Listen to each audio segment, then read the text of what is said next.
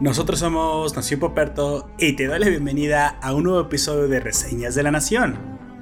En esta ocasión, nuestra invitada Virdin, fanática de la historia y de las series de No Monos Chinos, nos acompaña para hablar de la caída del Imperio Romanov, durante los trágicos acontecimientos que tuvieron lugar en la Primera Guerra Mundial. Acompáñanos a descubrir la verdad tras el mito de Anastasia y Rasputin cuyo triste desenlace es abordado por la serie de Netflix Los Últimos Ares. Invita a tu ruso favorito porque comenzamos.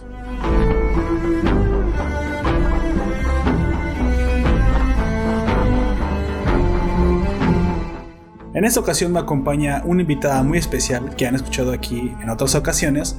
Preséntate por favor. Hola, yo soy Virdi, mucho gusto. Así es, y también estará con ustedes su anfitrión Operto. Esta, esta historia tú misma me la propusiste, Berdín.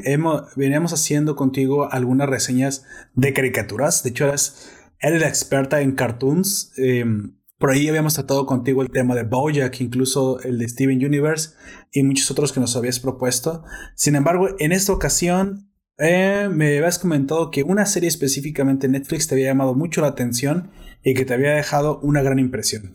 Los últimos Ares. Dime, ¿Cómo es que tú llegaste a esta serie y por qué decidiste darle digamos, a la, a la serie? Eventualmente los, los algoritmos de Netflix nos em, recomiendan materiales que piensan que nos pueden gustar.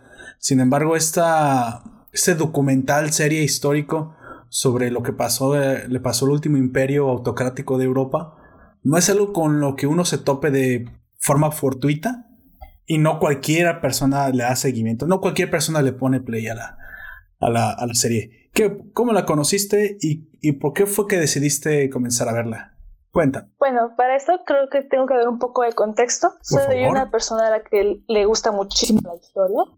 Como ya han visto, yo traigo historias que no son de monos chinos, entonces eh, eh, entre mis gustos que no son monos chinos está la historia, siempre me, me ha interesado y he visto mucho sobre la Segunda Guerra Mundial, algo de la Primera Guerra Mundial, y como sabemos, eh, esta historia, se, bueno, de los últimos Romanov, es cercana a la Primera Guerra Mundial, les tocó la Primera Guerra Mundial.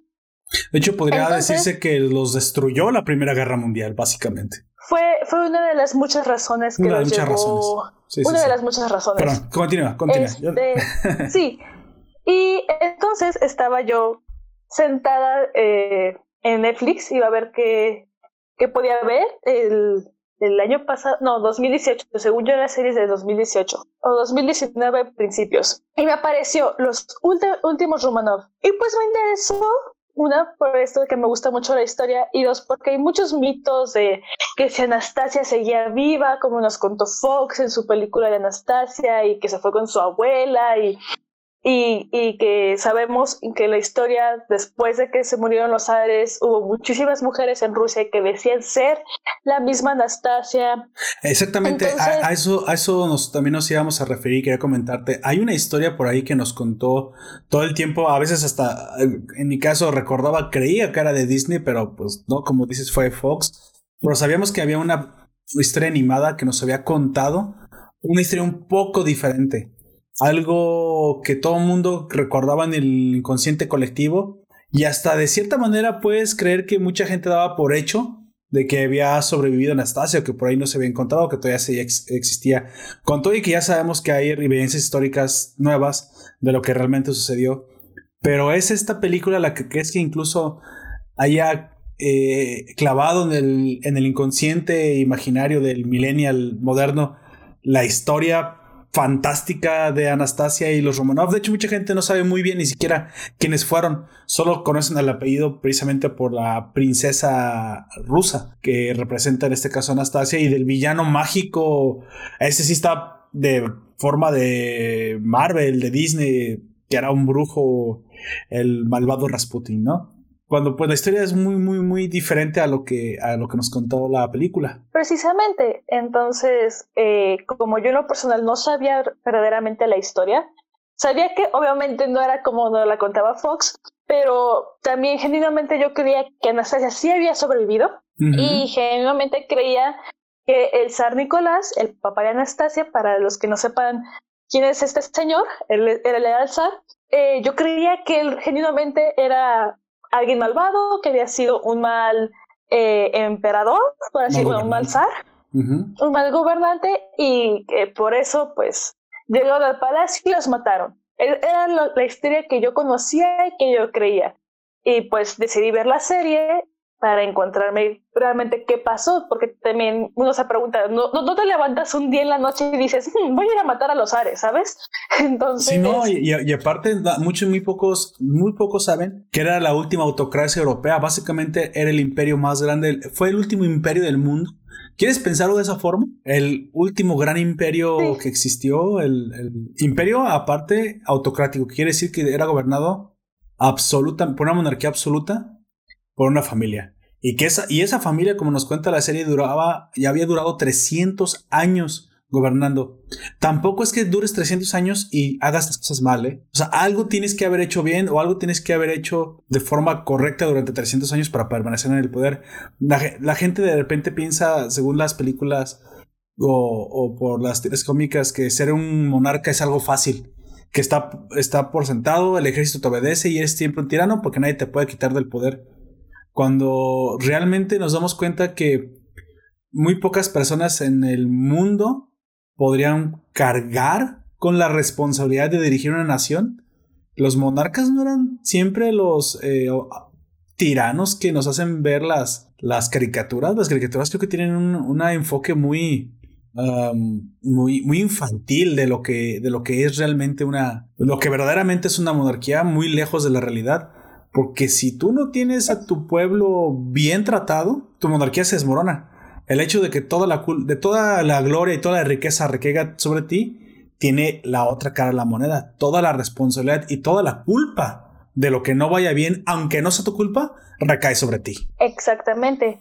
Y es algo que te das cuenta una vez que ves esta serie. O sea, yo por lo mismo le di play y me encontré con una historia completamente diferente a lo que yo creía, a lo que me habían hecho creer. Y además me encontré que es una de las historias, yo creo, más tristes que, me, que he visto. Y, y, lo cierto es que así fue la historia, no es algo que puedas cambiar. No es que a un escritor se le ocurrió de, ah, sí, los últimos Ares. No, es algo que pasó y da. Así es. Deja diferentes sentimientos, deja un sabor de boca interesante saber verdaderamente qué pasó y darte cuenta que no hay un zar malvado contra un pueblo que, que solo era un pueblo bueno. un pueblo bueno. No hay una Anastasia que sobrevivió y se fue con su abuela a Francia y, y no recordaba su niñez, sino te encuentras realmente qué pasó. Y como dato, la historia de Anastasia, o sea, todo, todo el mito de que ella siguió viva es porque una vez que mataron a toda la familia, ella seguía moviéndose. Solo que, eh, de todos modos, la, le, la, empezaron a golpear y le volvieron a, a, dar este, más balazos para que se muriera. Pero como ya toda la familia estaba muerta y ella seguía viva, de ahí surgió el mito de que, ah, es que ella sí sobrevivió. Entonces nos contaste el final por el principio, perfecto, no hay ningún problema. Es, no, eh, eh, en realidad voy a llegar ahí bien cómo pasó todo ese suceso, solo es decir cómo es que ese mito surgió, de por qué todos creemos que Anastasia vivió cuando no. Anastasia nunca fue una sobreviviente de la familia, Rumana. de la última familia imperial. Exacto. O sea, todo el mito se suscitó porque después del asesinato, porque eso fue lo que sucedió, el asesinato a sangre fría de, la, de la familia imperial um, fue el hecho de que el cuerpo de Anastasia no fue encontrado. Pero no solamente no fue encontrado él tampoco, o sea, no, no, había, no había sido encontrado la familia imperial. Entonces era como que extraño pensar de dónde creen que habían sacado esa, esa información. Pero ahora que tú nos dices fue por eso, los mismos asesinos, eh, a modo de burla, tal vez, contaban, sí, la última perra imperial tardó en morir, son duros, porque así eran esas personas, ¿eh? Una vez que ves la historia y ves cómo se reflejan, eran personas nefastas las que quedaron al frente de Rusia. y luego la historia nos, les, nos da la razón o más bien los pone en su lugar este, al ver la destrucción tremenda que causaron en un país que muchas personas creen que salvaron, pero que la mera verdad iba en pleno auge industrial. Rusia se estaba convirtiendo en una potencia económica con todos los problemas que tuvieran, con toda la Primera Guerra Mundial no era para menos eh, la inmensa cantidad de, territorio que tienen y, las transformaciones que se iban a ir dando demostraban que, en algún momento iba a empezar a, meterse la modernidad, no tal como lo estaba haciendo Inglaterra, tal como, lo, tal como lo estaba haciendo Alemania. De hecho, todos los países de aquel entonces te queda claro que tenían como que un nivel tecnológico industrial avanzado similar y Rusia no era la excepción. Sí, nada más que en Rusia se suscitó una, una clase de condiciones especiales que terminaron por de, eh, que terminaron, sí, terminaron derivando en el derrocamiento del zar y el alzamiento de un gobierno, un sistema que no era mejor y, para, y que para nada hizo las cosas mejor, pero, pero que en su momento eh, le costó la vida a muchas personas, ¿no? Pero ya llegaremos a eso.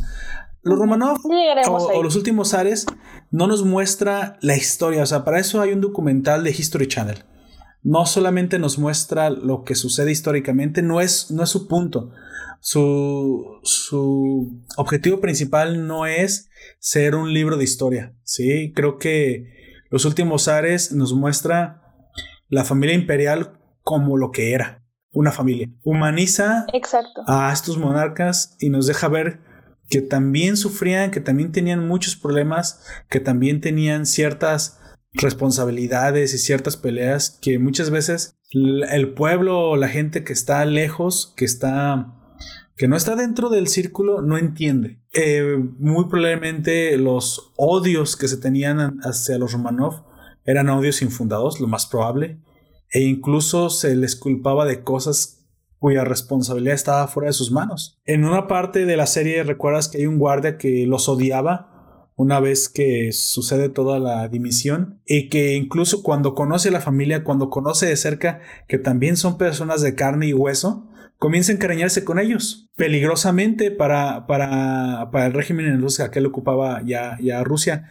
Pero, ¿qué te habla? Te habla de que la familia imperial no eran, no eran robots, no eran dioses eh, alzados en, en la tierra no, eran seres humanos. Más allá de la figura, más allá del poder que ostentaban, eran personas. Y, personas de bastantes buenos eh, valores, de hecho, porque eran extremadamente católicos, eran extremadamente religiosos, estaban entregados a una cultura de 300 años de respeto a la familia, porque así es como creció Rusia. Y te hace difícil pensar que sean los diablos los demonios de los cuales incluso se llegaban a hablar en la, en la, en la calle. Pero como tú dices, tuvo que haber sucedido una cantidad catastrófica de, situaciones que llegaran, que llevaran a los, a los, últimos ares al destino tan cruel que, tuvieron. Pero bueno, cuéntame de los Romanov. ¿Quiénes son los Romanov? No los ares, sino los Romanov. Ok, los Romanov eh, son una familia de tres hijas, bueno, del esposo, la esposa, tres hijas y un hijo menor. El heredero, eh, el siguiente que iba a ser el zar. El, el, zar era el zar Nicolás II. Sí, Nicolás II, así es.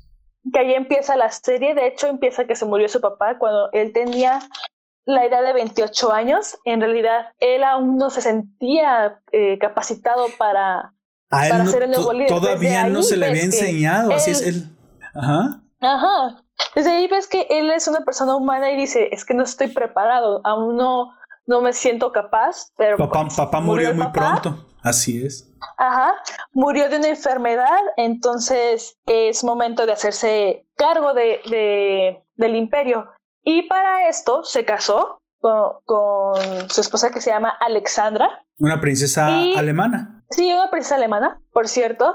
Y aquí empieza, yo creo que el primer error del zar, ¿Casarse? Porque al no sentirse, no, no, no casarse, sino que al no sentirse capacitado de, de, asumir eh, el liderazgo, empezó a escuchar mucho a su tío, eh, que él sí era una persona, no vamos a decir malvada, pero tenía otros intereses. No como el que genuinamente quería hacer lo mejor por su, por su pueblo. El tío es Vladimir Alexandrovich. Ajá. Si pronuncio mal, lo siento, amigos, no, no soy rusa.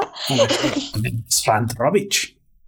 Así es. Pero bueno, entonces, y, y de aquí tienen desde primero a su hija mayor, Olga, después a Tatiana, María, Anastasia, y por fin, después de mucho intentar, tuvieron a su pequeño hijo Alexei. Alexei, así es. El cual nació con... Eh, Como malito, ¿no? Ajá, nació con una enfermedad, el cual no le permitía poder desarrollarse como un niño normal, porque si él empezaba a sangrar, o sea, no había, su, su cuerpo no, no cortaba eh, eh, que se empezara a desangrar. Esa enfermedad tiene un nombre. ¿Recuerdas cómo se llama? Eh, no tengo el... Hemofilia. Hemofilia, sí. El, el, príncipe nació con hemofilia. Así es. Entonces es aquí cuando entra nuestro mítico Gregorio Rasputín, que no, no era el malvado de la película de Fox. sí, no, no, no, es como se le... Sino que Rasputín, en aquella época, él formó parte de los Jellist, no sé si lo pronuncio bien, es J-L-I-S-T, que era una secta que estaba emparentada con el movimiento herético que respondía a la eliminación del patriarcado, al sometimiento de la jerarquía eclesiástica al trono del imperio. O sea, Rasputín adoraba el imperio, pero por ser parte de ah, esta secta, sé que, este, que adoraban al imperio, también se creían como que tenían ciertos poderes mágicos para curar a las personas y empezó a curar mucho la histeria, sobre todo en mujeres, aunque también en hombres. Para esto usaban hierbas y por eso parecía que era oh, mágico, pero no, o sea, sí, tiene, tiene explicación científica, si estás todo histérico y te relajas con hierbas, pues obviamente se bueno, te va pero, eh, en teoría, pero sí tenía una cierta clase de, de, razón en la ciencia. Básicamente era un psicólogo, era un terapeuta. O sea, y tú sabes que muchas cosas sí se curan con la, con la terapia. O sea, muchas de las afecciones de las personas sí son mentales. Entonces, Exacto. yo creo que no, no, es que estuviera, fuera un fraude completamente, sino que yo creo que de ahí venía. Y yo veo que también, si, si usas hierbas para relajarte, obviamente se te va a, pasar la histeria. O sea, no, pues solo que no era magia, sino cuestiones científicas reales que ahora no sabemos, pero en ese momento era, oh, Rasputín, ¿no? El, era la leyenda Rasputín que curaba a todo el mundo. Entonces lo, trajeron al imperio para ver si él podía curar la hemofilia de, nuestro pequeño zar. Príncipe, porque pues necesitamos que, que, viva. Creo que le llamaban, le decían el Zarevich. Así es. Sí, era, era el próximo Zarevich. Entonces necesitábamos que, que, viviera y que estuviera sano. Entonces, eh, por cuestiones del destino, cada vez que estaba este Rasputin junto al príncipe, el príncipe se encontraba con buena salud y se encontraba bien. Después de eso, eh, en la historia sabemos que en realidad no es porque por solo que estuviera Rasputin ahí el niño iba a estar bien, sino llamémoslo, no sé, golpe de suerte o que el niño incluso pues al ser tratado psicológicamente pues se sentía mejor. Y es aquí como que empieza a pasar mucho tiempo con la familia imperial y pues los intereses de otras personas, que se, ya sea eh, el gran duque, tengo aquí el nombre, no, perdón, el gran príncipe Yusupov sí. y toda la familia donde se encontraba la hermana de, de Alexandra, se ven... Eh, les da envidia, básicamente, del... Sí, les da envidia, se, ven afectados por ello, creen que, que, va, que Rasputin va a ser algo que va a afectarles a ellos en sus intereses. Además, el pueblo en realidad no sabía de la enfermedad del, del pequeño, eh, bueno, del pequeño Alexei. Sí, no, no, no, no, sabían que había nacido con hemofilia. Pero aquí yo noté, eh, deja que te interrumpa un poco, porque nos muestra primero que la, los Romanov, ¿quiénes eran los Romanov? No quiénes eran los, últimos años, quiénes eran como personas. Nos muestra la serie que incluso sufrieron mucho para poder tener un hijo varón. Sí, eh, tuvieron cuatro hijas, como ya lo mencionaste, antes de que naciera Alexei, y que incluso lo extraño de este matrimonio es que era de los pocos matrimonios que se habían dado por amor. Supuestamente este matrimonio no estaba arreglado. Y casarse en un momento en el que hereda el trono no está preparado, le tiene que dar un heredero al imperio, no, no hay quien más lo pueda hacer. tratar durante cuatro ocasiones tener un hijo varón, tener hijas que para nada eran despreciadas porque aparte de que eran las princesas, nos hace ver que pues al serle de la familia, básicamente eh, a Nicolás II dice algo que, que sí te puede llegar más que es que no importa que tengamos hijas, yo las voy a querer porque esas hijas son mías. Si yo tengo un hijo, ese hijo no es mío, ese hijo es del pueblo, es el Zarevich, es el emperador, es básicamente eh, será educado para ser el, siguiente y me lo van a quitar. básicamente cuando tienes un heredero se lo tienes que entregar al pueblo. En, o sea, Exacto. Eh, a, eso es lo que me refiero con que el sufrimiento por tener que cumplir con sus labores imperiales con sus labores hacia, hacia, hacia Rusia, no es una carga que alguien quisiera llevar. ¿eh? Y que aparte cuando nace y tiene esta enfermedad, la, la, el desmoronamiento mental, si quieres, en el que caen ambos, tanto Sar y Sarina, porque la Sarina era bastante poderosa. En este caso, esta, este imperio no degradaba a las mujeres. Lo que veo, no tenían una posición tan inferior como de repente algunos nos quieren hacer pensar que en el, su pasado sucedía. La zarina tenía mucho poder, mucho, tenía palacios. Ella, ella era, literalmente era dueña de palacios. Eh, era, era, una, una familia que le daba su justo lugar a cada quien. Y sin embargo, el, mucho del problema que sufre Nicolás es precisamente poder calmar a su mujer cuando le entran los crisis, los, los nervios, por tener un hijo hemofílico y no haber podido cumplir con su labor como emperatriz, como Sarina, al, darle un heredero sano para que pues siguiera la dinastía, ¿no? Eh, ¿Qué le costaba tener a, Nicolás concubinas? Porque pues muchos asiáticos así lo hacían. Recuerda que Genghis Khan, Kublai Khan, todos estos emperadores árabes y, y asiáticos del Medio Oriente suelen tener varias mujeres para que si una no te puede cumplir, le das. Pero aquí no, porque eso no sucedía. ¿Recuerdas por qué, por qué el zar era tan fiel a una sola mujer siendo el hombre en aquel entonces de los más poderosos del mundo? Porque era religioso. Porque era religioso, así es. Y no era cualquier religión. Recuerda que en Rusia existe la iglesia cristiana ortodoxa. Era católico ortodoxo. Así es. Para, para él era impensable cometer algún agravio contra su mujer. Entonces, eso es muy importante decir también el contexto moral y político en el que vivieron estos grandes emperadores. Sí, además, también es importante mencionar que al principio del imperio eh, hubo una catástrofe, la cual eh, fue una de las cosas que marcó el imperio de, Nicolás y que de hecho se le llama Nicolás el Sangriento. Ah, sí, el de que, fueron coronados, ¿no? ¿Puedes contarnos esto con lujo de detalle? Mira, fue una catástrofe, pero fue muy gracioso. A mí me dio mucha eh, risa. Sí, el, el 18 de mayo de 1896 sucedió algo llamado la tragedia de Jodinka o Jodinkava o Jodinkav, ¿cómo se pronuncia? Lo siento, gente, yo no sé en ruso. Estoy haciendo mi mayor esfuerzo en pronunciarlo correctamente. Te entiendo. Ah, no, todavía no. Lo sentimos. ok. Entonces, eran las festividades de la coronación de Nicolás II. Y lo que sucedió fue que en la noche del 17 de mayo se empezaron a reunir las personas porque hubo rumores de que se distribuían regalos, ya sabes, cerveza, pretzels, No, había, no eran rumores, sí se distribuían regalos. había, hasta, había hasta este, tazas conmemorativas, ¿te imaginas? Véngase, véngase, pásele, pásele a este su, su coronación favorita. Llévese una gorra, llévese una gorra, llévese una taza, o sea sí, así, así era, era un festejo. Era, un festejo tal cual. Porque teníamos un nuevo zar. Teníamos un zar, ¿sí? O sea, eh, la gente no estaba en contra de su zar. La gente amaba a su zar. Sí, la, la gente era muy devota al, a la familia, incluso. Entonces fueron a reunirse.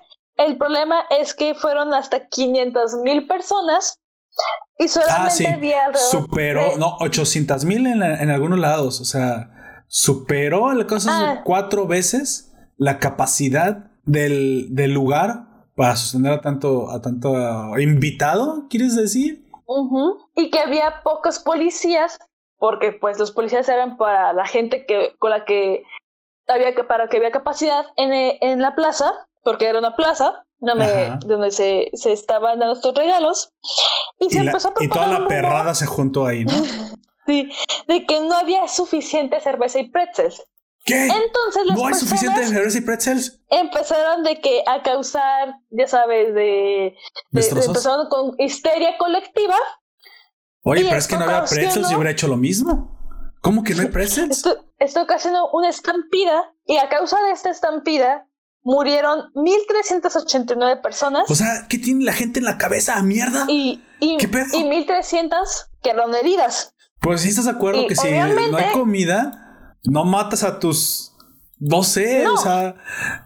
Y, además eran rumores. Lo que tienes que hacer es esperar, o sea, formarte y, y, esperar que se te den tu cerveza y pretzel y, y estas cosas, ¿no? Pero pues la gente entró en un ataque de histeria colectiva, ocasionó esta estampida y pues los muertos dijeron de que, ah, Nicolai es un sangriento porque hubo estas muertes. Y incluso hubo pocas muertes para la cantidad de personas que había ahí. Y básicamente fueron gente aplastada por la estampida de las mismas personas que no fueron conscientes de que tenían que comportarse como personas, no como animales. Exacto, pero desde aquí ya eh, vemos un poco manchado el gobierno de Nicolai, el cual se ve que le afecta muchísimo este suceso, porque pues no es como que quiera subir. Pues fue el día que fue coronado. Y, ajá, y luego, luego se mueran personas. Eh, él se ve durante toda la serie que siempre le preocupaba muchísimo su pueblo, porque él creía firmemente que pues tenía que, que, que hacer lo mejor por su pueblo, ¿no? Sí. Entonces, desde aquí vemos que esto le afectó y que incluso ves que no fue culpa del zar, fue culpa de la histeria colectiva de las personas. Obviamente, si empiezas a empujar a todos los demás, pues vas a ocasionar algunos accidentes e incluso muertes. Así y no es culpa del zar si el pueblo no sabe estarse quieto en su fila esperando sus regalos. Oye, Gracias, alguien lo tenía que decir. Si se comportan como animales, no traten de culpar a otras personas. O sea, básicamente fue un Corona Capital, un Coachella, fue una de esas. O sea, pero fíjate, eso sucede todo, el tiempo. ¿Cuántas veces no vemos en las noticias que gente en una estampida mata jovencitos en, una, en un antro porque, pues, animales, supongo, o, o por histéricos? Y luego, es culpa del bar, es culpa del antro. Sí, sí, o sea, sí puedes decir que el organizador tiene cierta parte de responsabilidad, pero ¿qué en tu cabeza no cabe la idea de comportarte en un. en una clase de. Puede ser una emergencia, pero creo que por eso incluso también tengamos tantos eh, simulaciones de sismos cuando estamos en las escuelas, simulaciones de incendios. Yo creo que las tenemos no tanto como para salvarnos del sismo, salvarnos del incendio, es para no matar a otras personas comportándonos irracionalmente. Exacto, porque eh, los seres humanos hemos comprobado que entramos en histeria y nos comportamos como animales. Así es. En lugar de ser civilizados, y si todos calmadamente caminamos, hacemos fila, no, no, tiene por qué haber accidentes, porque tiene que haber muertes. No tiene por qué haber. Y además, pues eh, probablemente si se acababa la cerveza y los pretzel, era probable que el zar mandara a traer más, era el zar. te, sí, no, era, Te costaba quedarte calmado y esperar que te dieran tus regalos. Es todo. Así es, así es. Pero bueno, esta gente obviamente no, no lo pensó así y pisaron a sus compatriotas, pasaron por encima de las personas el caso es que hubo muchísimos muertos. Aún, así, una cantidad pequeña para, para, los que fueron. Fueron em, en el pronóstico menos conservador. El, el, más aventurado son 3000 para 800 mil que fueron. Para 900 mil. Entonces, estamos, hablando de un punto 0.3%, creo que es la cantidad. O 3%, pues 300 mil. Aproximadamente no, no, es una gran cantidad de personas. No, es, es, muy poco. Entonces, pero aún así fue causado por la misma histeria, pero porque no ibas a alcanzar una taza. O sea, eh, eh, eh, ¿me explico? O sea, es la estupidez más grande del mundo para pisar y matar a otras personas. No, no, no puedo no puedo creer, o sea, no puedo pensar en otra razón más ridícula que este que no esperarte por recibir una clase de, regalo. Porque eso fue lo que pasó. Empezaron a empujar a los organizadores, empezaron a, ponerse desesperados, a, no hacer la fila. O sea, si tú haces la fila vas a recibir, no hacen fila. Y los que estaban en la organización, pues se asustan en algún momento Y creo que también lo que pasó es que comenzaron a aventar los regalos que quedaban, porque pues ya era eso, los aplastaban ah, a ellos. Y pues, bueno. La cuestión aquí es que a lo mejor sí pues, debe haber habido más militares para controlarlos, pero bueno, ya ven gente, luego se quejan de que, ay, ¿por qué hay tantos militares y autoridades? No somos animales. Bueno, a lo mejor sí. Sí lo somos, gente. Sí lo somos, gente. Hemos comprobado en la historia que sí lo somos. porque como esta historia, en otros imperios, créanme que he visto muchísimas cosas similares. Deben haber disparado en ese momento hacia el cielo, asustar a la gente y cálmense, ahí vienen. Y a lo mejor otra cosa hubiera sido. Pero como no había suficientes para calmarlos, pues hubo un pisadero, un matadero de gente. Y por eso se le conoce a la ascensión de Nicolás como el sangriento. Sí, Nicolás el sangriento.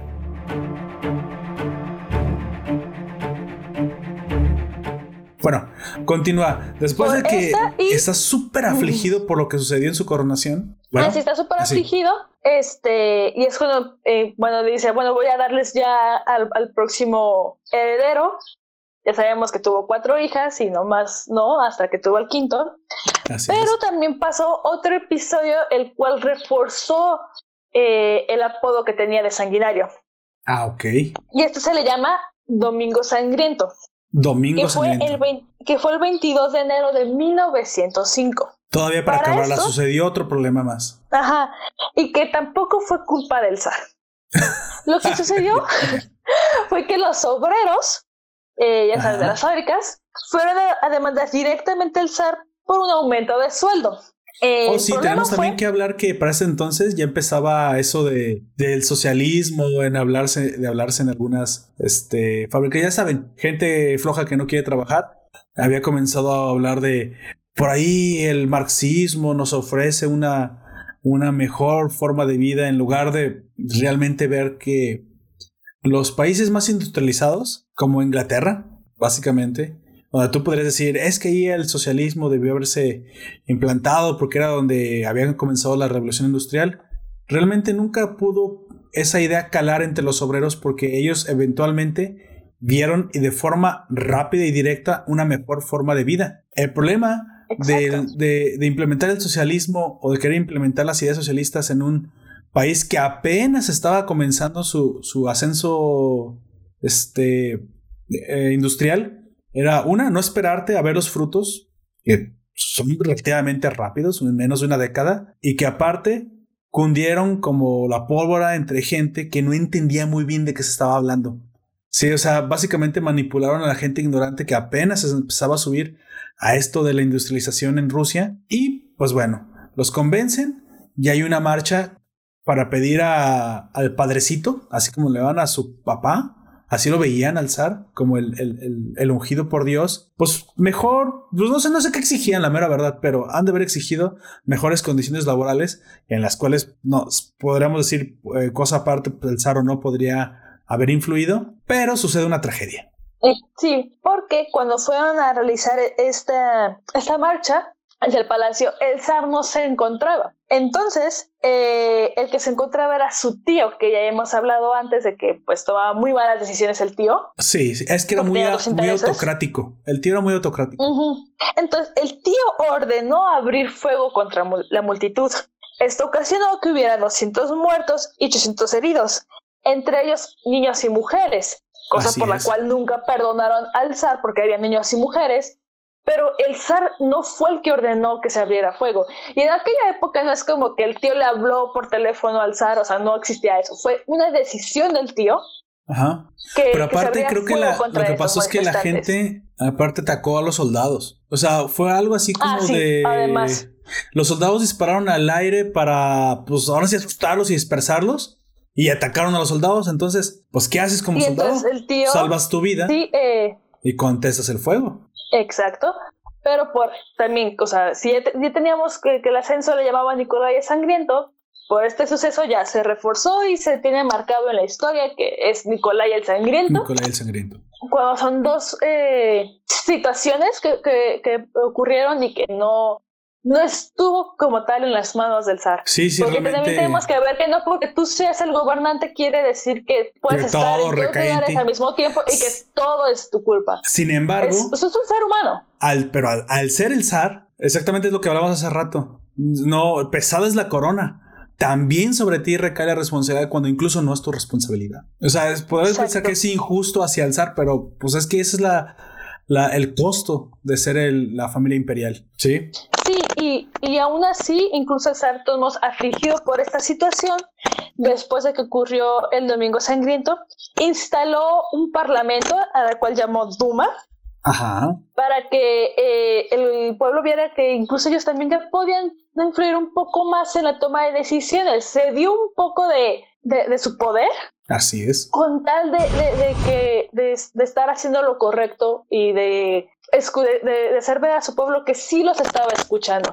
Sí, sí, sí. De hecho, quiero comentar aquí un poquito. que no era el zar que, oh, sí, nunca quise saber nada. No, el zar instaló la Duma para hacerle ver al y otra cosa, este, precisamente esta, esta Duma que pedía en este parlamento era porque muchas autocracias europeas se estaban convirtiendo en aquel entonces en este, monarquías parlamentarias, también lo estaban haciendo. Aquí la cuestión es, preguntarles a, esas personas, ¿y eso qué?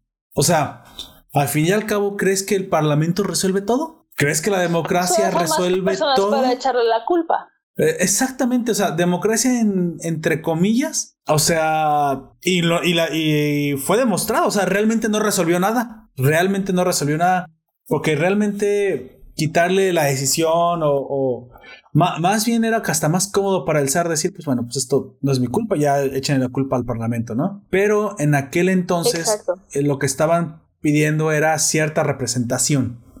Si quieres poder tener una línea ya más directa con el zar. En ese sentido, el zar cede y proclama, como tú dices, el parlamento o la Duma, como se le decía. Sin embargo, no tenía tampoco demasiado poder, pero ya tenían ya un, una, una institución ciudadana que directamente ah, contactaba al zar, ¿sí? Pero el problema es que pues, sus condiciones no iban a mejorar en el, en el, trabajo porque las condiciones no podían mejorar. ¿Cómo podían mejorar condiciones que, o sea, estaban fuera de tu, de tu poder? Lo que producías es lo que se te pagaba y en aquel entonces se decía es que los dueños de los medios de producción y ya sabes toda esa basura socialista, cuando lo que estaba pasando es que poco a poco se estaba super industrializando todo y ustedes saben que cuando eso sucede, ahora sí comienza a haber cada vez más acumulación de riqueza y comienza a verse pues una mejora constante en la vida de las personas.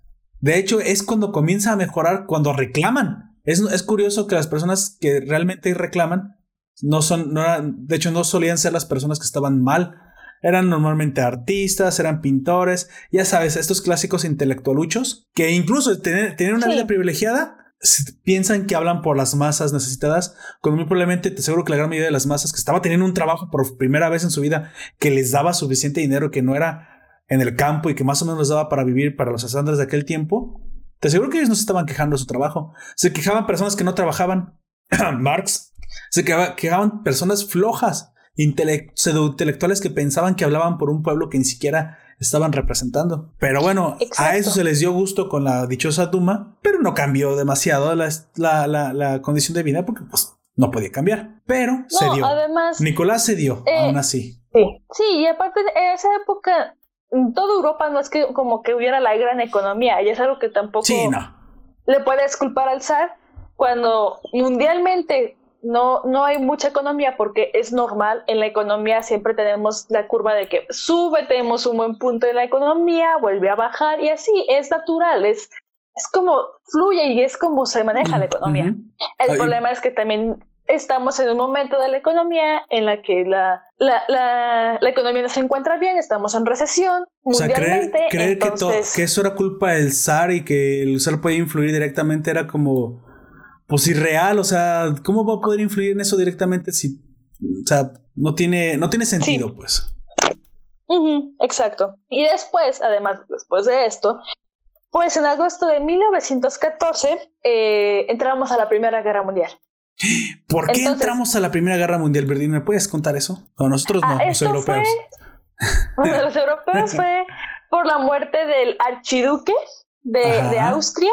Entonces, como teníamos buenas relaciones con, con, este con, Austria, pues los apoyamos en la, en la guerra mundial. Y entramos, o sea, declaramos Rusia era aliado de, de Austria-Hungría, del Imperio Austrohúngaro.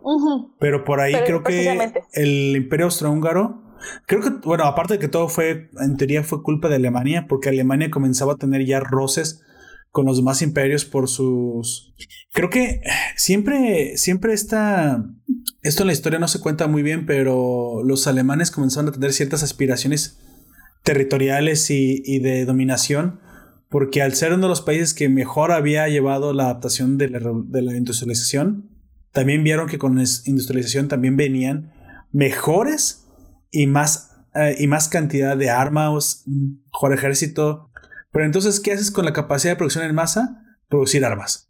Entonces dijo, bueno, entonces puedo comenzar a dominar a mis imperios hermanos, que aparte era ridículo porque en aquel entonces precisamente ya se vivía la paz en Europa después de la Ilustración, después del Renacimiento, porque se habían cuidado de que los grandes imperios, las, casas, las grandes casas imperiales, tuvieran las familias mezcladas. O sea, ya había una Unión Europea pero era a nivel imperial, a nivel familiar, las personas que lo dirigían. Por eso había prosperado Europa tanto después de la Ilustración, después del Renacimiento. Y entonces Alemania sabía que iba a atacar a casas, a otros países donde incluso tenían relaciones sanguíneas, pero no le importó. Exacto, hablamos de que la zarina venía de Alemania. sí, era, su país. Así es. Eh, aunque en realidad eh, los alemanes no solo lo mostraron ahí, sino los retrocedemos muchísimos años a la historia y regresamos a, la época del Imperio Romano, sabemos que desde que estuvo el gran Julio César, Julio César, sí es. Uno de, los, de, sus mayores batallas ganadas fue contra los germanos. Entonces, eh, los alemanes sí tienen historia de, de siempre estar buscando ser bélicos. ¿no? Sí, entonces, no es algo que simplemente fuera de, esa actualidad, sino sabemos que los, los alemanes ya, ya en la historia ya habían mostrado un patrón, un patrón similar. Esa es otra serie, otra historia, pero es para darle un poquito de contexto al, al oyente de por qué toda esta situación, ¿no? De por qué está, de por qué surgió todo esto. Así es. Entonces, sí, eh, llegamos a la, empezamos la Primera Guerra Mundial y obviamente, pues esto trajo incluso peores situación económica a toda Europa. Qué curioso. De hecho, él no quería pues, entrar a... Él no quería entrar a la guerra. Mira, se le de el mismo Rasputín que para ese entonces era un consejero de la familia y todo el mundo lo odiaba porque aconsejaba a la familia. Parece que tenía consejos sabios. Parece, me da la impresión de que realmente Rasputín no le hacía daño, tanto daño como creían a la familia. Porque sí, literalmente aconsejaba no entrar a la guerra. Él sí, aconsejaba. El tío era como, entra a la guerra, entra a la guerra. Pero para ese entonces el tío ya había sido asesinado, ¿no? Precisamente porque pues era odiado por el pueblo, por ser demasiado autocrático, por ser demasiado... Él sí era más tirano y ya lo habían asesinado. Pero lo habían, lo había asesinado una célula radical socialista. Es que ese es el punto. Una cosa es reclamarle al imperio o reclamarle a la familia imperial cosas que no te parece. ¿Y sabes qué creo que pasó incluso? Que la única razón por la cual los bolcheviques o los socialistas realmente triunfaron en Rusia es porque aprovecharon la coyuntura y la debilidad del gobierno una vez que las verdaderas reclamos sociales debilitaron el poder de la familia imperial. Pero creo que estos reclamos sociales venían de la mano de hacer mejoras y de no hacer la destrucción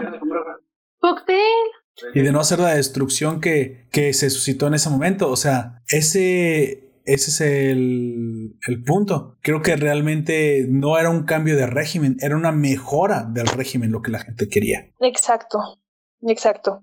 Sí, no, de hecho, incluso después de todo, el pueblo aún quería a, a los zares.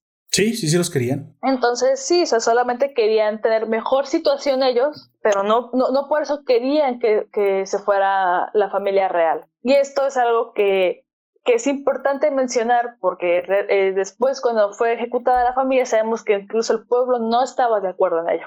Sí, no, no estaba de acuerdo. En eso, eso sí la razón. Se, se parece que realmente querían más bien que el zar los escuchara que haz estos cambios, por favor, eh, mejora esto, no matarlo. Entonces, pues tampoco es como que, pues, ¿quién más lo va a hacer? Es nuestro líder. A lo mejor tiene errores como todo, pero realmente podrías mejorar esto. Sin embargo, había una minoría, porque esto siempre fue minoría, resentida, envidiosa, intelectuales de tercera, que creían que realmente lo que se ocupaba era asesinar una familia y así todo iba a mejorar este, automáticamente. Que en aquel entonces ya eran ciertos líderes sociales como Lenin en algún lado, varios que menciona la serie, que ya comenzaban a hablar de el socialismo como el paraíso en la tierra. Pero aún así, eh, el zar Nicolás II supo ver esto y con su policía secreta comenzó a exiliar. Fíjate, ni siquiera a muchos no los mató. Comenzó a, todavía no los mataba. Comenzó a exiliar y a, um, ubicar a estos revoltosos para que no hubiera pues, un levantamiento dentro de la del, de Moscú, dentro de, Petrogrado, pues porque iba a desestabilizar aún más el gobierno, ¿no?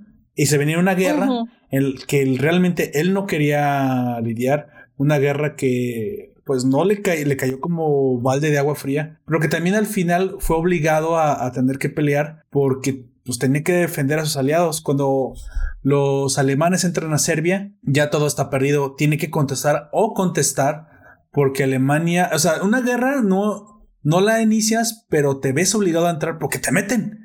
¿Es eso literalmente o, pierdes tu territorio?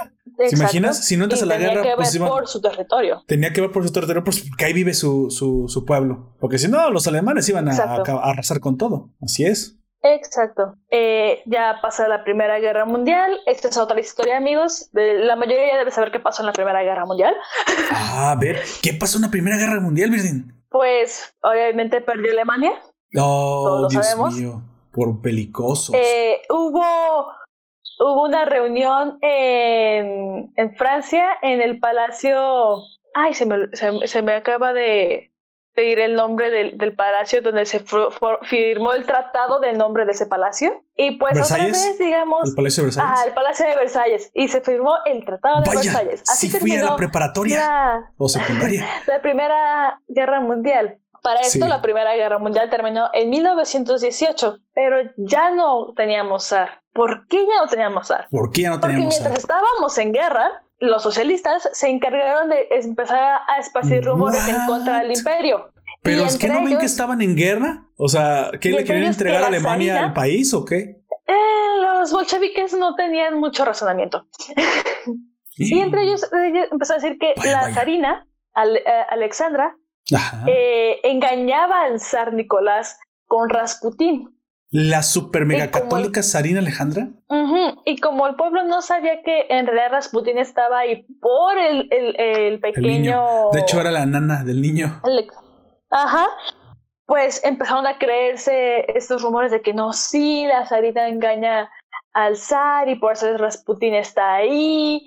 Y ya sabes, empezó a causar como este revuelto en, en la gente. A causa de esto, la familia de la armada de, de, la zarina, que es eh, la, familia del príncipe Yusupov, mandaron matar a, a Rasputín.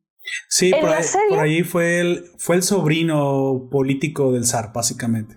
En la serie lo hacen ver que fue en favor de, de la familia imperial, pero en realidad, y esto lo investigué, era envidia. Su idea no era, ajá, era envidia y, la idea no era salvar a los Rumanov. La idea era hacer un golpe de estado contra los Rumanov para ellos ahora ser los próximos zares.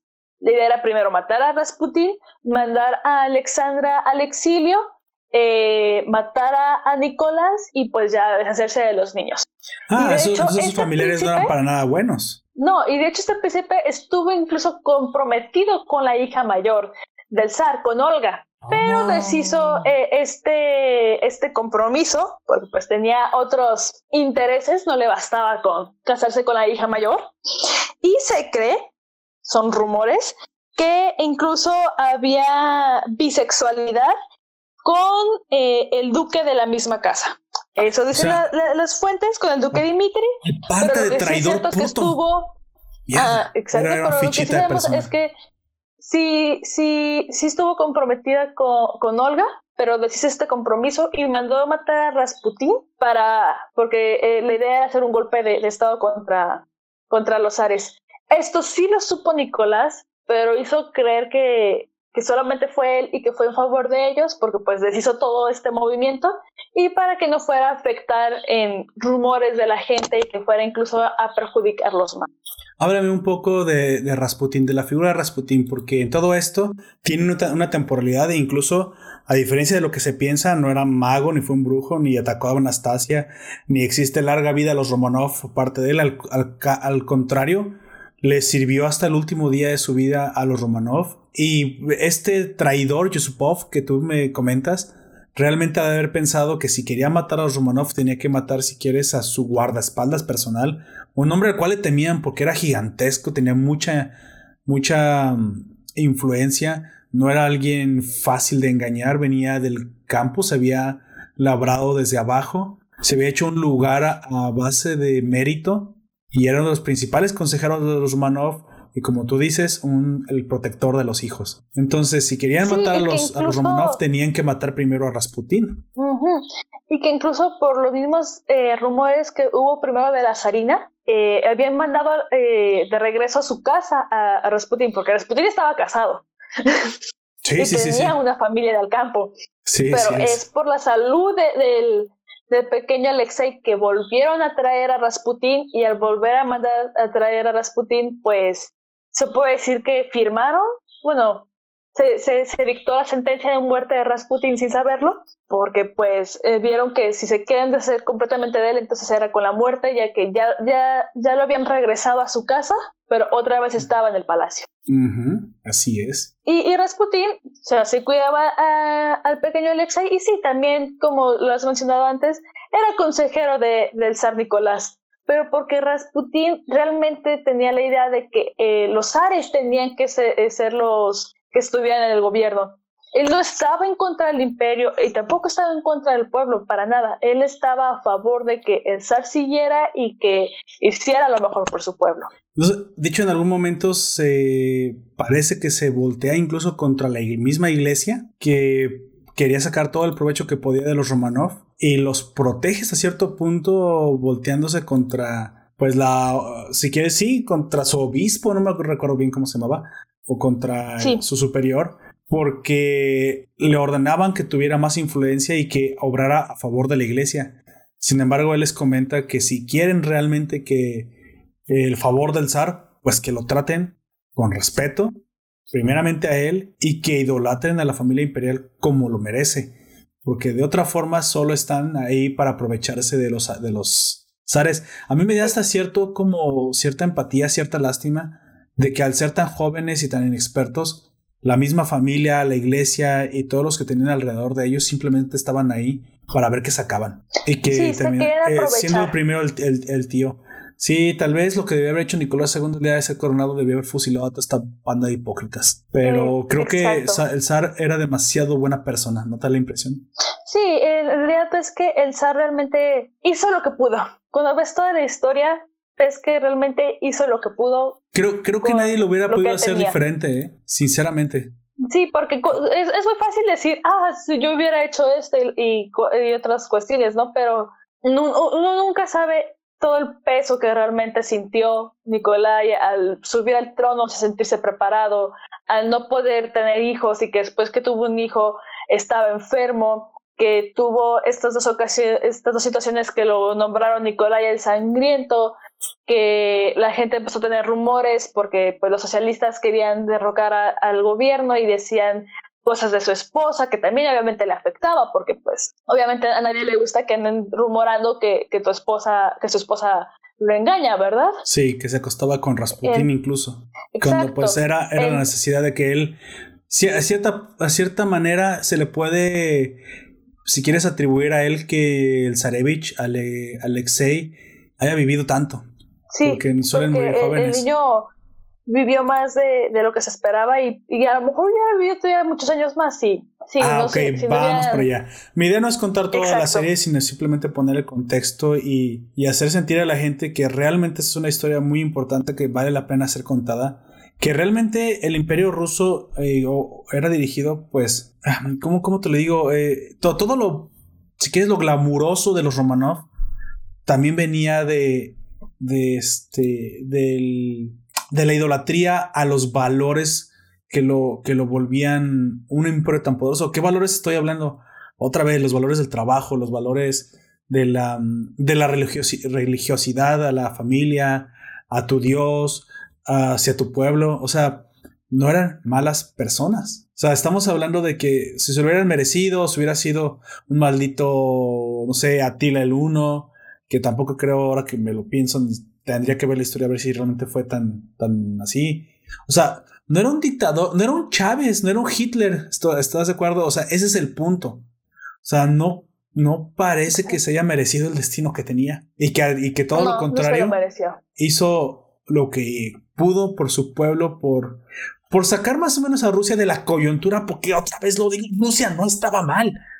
No estaba para nada mal, de hecho sí tuvo ciertas derrotas políticas, tuvo derrotas este, militares, la mera verdad, ahí la, inexperiencia tal vez de, del zar se echó a venir, también se vio que a lo mejor la, la industrialización que había llegado tarde a Rusia le estaba ganando cierto poder porque en algún momento las tropas del Báltico pierden contra el imperio japonés, tiene ciertas derrotas contra potencias más industrializadas. Realmente todo lo contrario.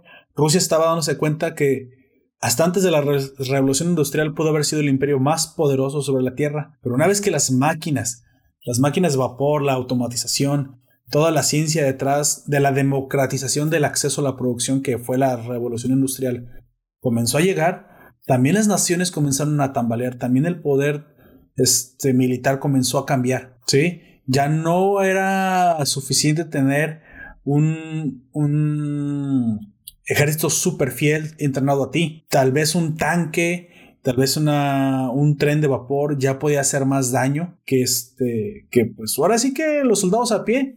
O sea, es ahí donde la tecnología eh, comenzó a hacer sus estragos. Bueno, mal usada obviamente, no la tecnología como tal. Entonces, más bien lo que piensa, que comienza a pasar es que a Nicolás II le toca una época donde se da cuenta que la industrialización le empieza a ganar la carrera militar a las potencias que no lo hacían. Y yo estoy seguro que como iban las cosas, también se hubiera súper industrializado este, Rusia porque ya, ya tenían teléfono, ya tenían luz eléctrica, o sea, luego pensamos que, ah, zares, eh, reyes están viviendo en el oscurantismo. No, era, era un zar moderno, ya estaba viviendo a principios del siglo 20, estamos hablando de 1910, 1920. Muchos de nosotros eh, hemos conocido personas ancianas que nacieron en aquellos tiempos, o sea, conecta con nosotros ya de forma directa. Un siglo no es tanto. Exacto. Un siglo es casi nada, básicamente. Hay, hay grabaciones, hay películas a color de los Ares. De hecho, por aquí precisamente busqué un video y lo, lo, lo estuve revisando y vi que había partes donde estaban grabados en blanco y negro, había fotografías a color. Claro, salían como comedia en sepia, ¿no? O sea, ya tenían esa, esa tecnología, pero estamos hablando de que estaban a 30 años del Internet. A, a 30 años del Internet. No, no, no fue tanto tiempo. Entonces, esta familia, pues, comenzaba a entender que el mundo cambiaba y yo estoy seguro que así como eran las cosas como el zar estaba viviéndolo, eventualmente tendría que haber abierto el parlamento, muy probablemente se lo iba se lo iba a plantear más por necesidad que por obligación. Y pues iba a terminar derivando en lo que hoy, por ejemplo, es Inglaterra, lo que hoy, por ejemplo, es España, o estos países donde tienen un, pues, un líder, eh, si quieres, una monarquía, un representante del pueblo, aunque ya no se ocupe de las cuestiones políticas, pues ya no es su, su obligación ni su necesidad. Pero pregúntale a los ingleses si no están orgullosos de seguir teniendo su familia imperial. ¿Por qué? Porque al fin y al cabo representa la soberanía representa la soberanía supuestamente la familia imperial, la familia monárquica, representa los valores del pueblo a través de la familia que nos representa a todas las demás familias. Ese es realmente el, punto de tener un, monarca. Y, no y por lo tanto no es fácil ser un monarca. De nuevo, otra vez, la corona es pesada. Sin embargo, si te fijas, aquellos que peor están son los que acabaron con su representación, los que acabaron con su identidad. Francia, Rusia. Entonces, yo te pregunto, ¿realmente fue mejor? ¿Realmente sus vidas super mejoraron y te ahora la culpa de la familia imperial? Están peor, mucho peor que los que, que los que respetaron a su, a su representatividad. Pero bueno, uh, continuamos. Nosotros a veces los hispanoamericanos no eh. tenemos esa, esa, esa, ese toque, si quieres, o ese empatía, porque aquí nunca hubo realmente emperadores y reyes. Se eligieron unos, de repente aquí en México ya ves si Turbide fue emperador dos, tres días. Pero incluso el que tuvimos fue buenísimo en tres años, que fue Maximiliano de Habsburgo. Nosotros tuvimos la oportunidad de... Sí, francés, pero ¿qué es, qué es francés? O sea, es un europeo también eh, muy cercano. De hecho, no, no era francés, era austriaco. Cierto, era austriaco. Era austriaco, no te equivocas, es austriaco. Y muy cercano a los valores también este, hispanos. O sea, yo te pregunto, ¿que alguien no puede gustarle la forma de vivir de nosotros si viene de fuera? Pues, ¿qué fueron los españoles y los... No somos mexicas, no somos indígenas, ¿estás de acuerdo? Nuestros valores no son realmente autóctonos, son una mezcla de valores europeos y autóctonos, ajá. Y a él le gustó nuestra forma de vivir y muy probablemente hoy tendríamos una mejor representación en una casa monárquica si hubiéramos dejado que lo, que se hubiera proliferado. A lo mejor llegáramos igual que la reina o el rey de Inglaterra, pues que nomás sirven para, pues para hacer circo, si quieres, pero que se ve bonito, que es, que es este, que está interesante, que nos representa diplomáticamente, pero no tiene por qué ordenar absolutamente ninguna clase de, de gobierno, ¿va? ¿Qué, ¿Qué, es lo que pasa realmente en esos países? Lo pudimos, no, no lo que hicimos, y pues yo creo que estamos en en un, en un error al tratar de culpar todo a una, a una sola persona. No quiere, no quiere decir que no tuviera eh, repercusiones o responsabilidades, pero precisamente dejas que lo mejore. Hecho, en, el, en, en algún momento, pues sí cede la monarquía y comienza eh, pues a pensar que la representación parlamentaria es la única solución para salvar a su Rusia querida a su pueblo. ¿Me puedes hablar de eso, de ese momento en el que pues ya está contra la pared, contra las cuerdas? Y ya no sabe qué hacer porque la guerra no, no va bien. Pero hay un momento en el que precisamente esto lo, lo, lo, obliga, pues es que la guerra, la guerra hace eso. Y él tiene que tomar una difícil decisión. Sí, decisiones de que se vio que tuvo que abdicar. Así que personas no, el zar no fue una persona malvada que quiso estar en el poder hasta el último momento. No. Él abdicó en febrero de 1917 y ni siquiera abdicó a favor de su hijo, ah, abdicó a favor de su hermano, el gran duque Miguel. ¿Por qué, me, ¿Por qué sucedió eso? ¿Me puedes decir? Eh, porque se vio, sí, contra las cuerdas de que el, el, bueno, los socialistas más bien, el pueblo no. Los socialistas no se veían conformes con el parlamento, eh, lograron su cometido de meterle ideas a la gente que estaba cerca del palacio. Murió Rasputín, entonces, sabía que, que, que, su hijo, al estar enfermo, no iba a durar mucho tiempo vivo. Entonces, abdicar a favor de su hijo era entregarle eh, su hijo al pueblo sus últimos años de vida. Entonces prefirió que su hijo, si, si, si tuviera vida, o sea, que, que, lo poco que iba a estar vivo... Que estuviera con su familia. Estuviera con su familia, entonces abdicó a favor de su hermano para que así él sí pudiera disfrutar de su hijo y su hijo de su familia. Que mínimo los años que iba a estar vivo fuera un niño pues feliz y, un niño normal.